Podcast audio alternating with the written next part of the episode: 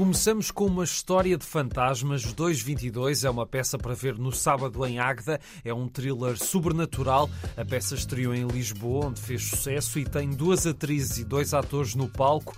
E a Ana Chloe faz parte do elenco. Faço a personagem Joana. Está a viver um drama interior de estar a questionar a sua sanidade mental porque sente que a casa para onde se mudaram pode estar assombrada. E é esta viagem emocional que vamos assistir durante o espetáculo. Pedro Lajinha é Samuel, o marido de Joana. E quando chega à casa, defronta-se com um problema que é a mulher acha que viu um fantasma e ele, como cientista, vai tentar rebater ao máximo toda esta história do fantasma. Será que consegue? Será que não consegue? E outro casal aparece na história, a Laura e o Kim, ou melhor, a Joana Seixas e o João Jesus. Estão juntos há relativamente pouco tempo e vão jantar à casa do Samuel e da Joana. Algumas histórias do passado deles vêm ao de cima e vão ser reveladas às vezes, se calhar, não da melhor forma, mas que também vão revelar muito sobre as personagens. Estão muito delineadas, acaba por ser muito interessante ver as camadas de cada um. Humanamente é muito forte este texto. 222, uma história de fantasmas, um espetáculo para se assustarem. Cuidado com isso, para ver no sábado,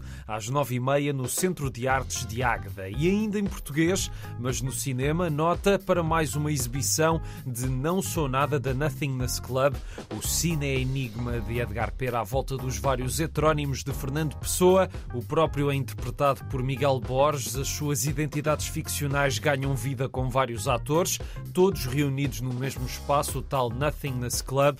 Albano Jerónimo é Álvaro de Campos e deixa marca quando o vemos nesse papel. E ainda temos Vitória Guerra a ser a Ofélia, também inesquecível, deste thriller psicológico que passa amanhã às nove em Sesimbra, no Cineteatro Municipal João Mota. Já em Palmela, hoje e amanhã há Microsons, o festival itinerante que traz muita música. A partir das nove amanhã poderão ouvir Ana Lua Caiano, um café-concerto de Vicente Palma e GP Simões a cantar José Mário Branco.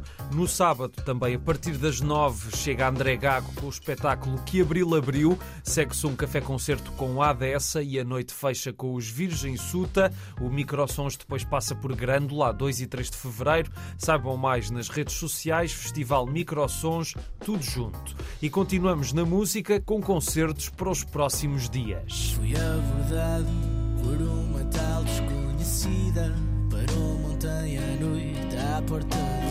Estamos a ouvir Bela Noia com a canção da Lua é do disco de estreia Os Miúdos Estão Bem, a banda de Viseu com Pedro Vieira, Gonçalo Alegre, Leonardo Outeiro e Miguel Rodrigues está em digressão para apresentar ao vivo esta e outras canções. Os próximos concertos são amanhã no Maus Hábitos no Porto, no sábado é no Maus Hábitos, mas de Vila Real. Se gostaram do som da Bela Noia e não estão por estes sítios, eles depois vão andar por Lisboa, Famalicão e Viseu ao longo dos próximos meses. Saibam tudo no Instagram bela.noia.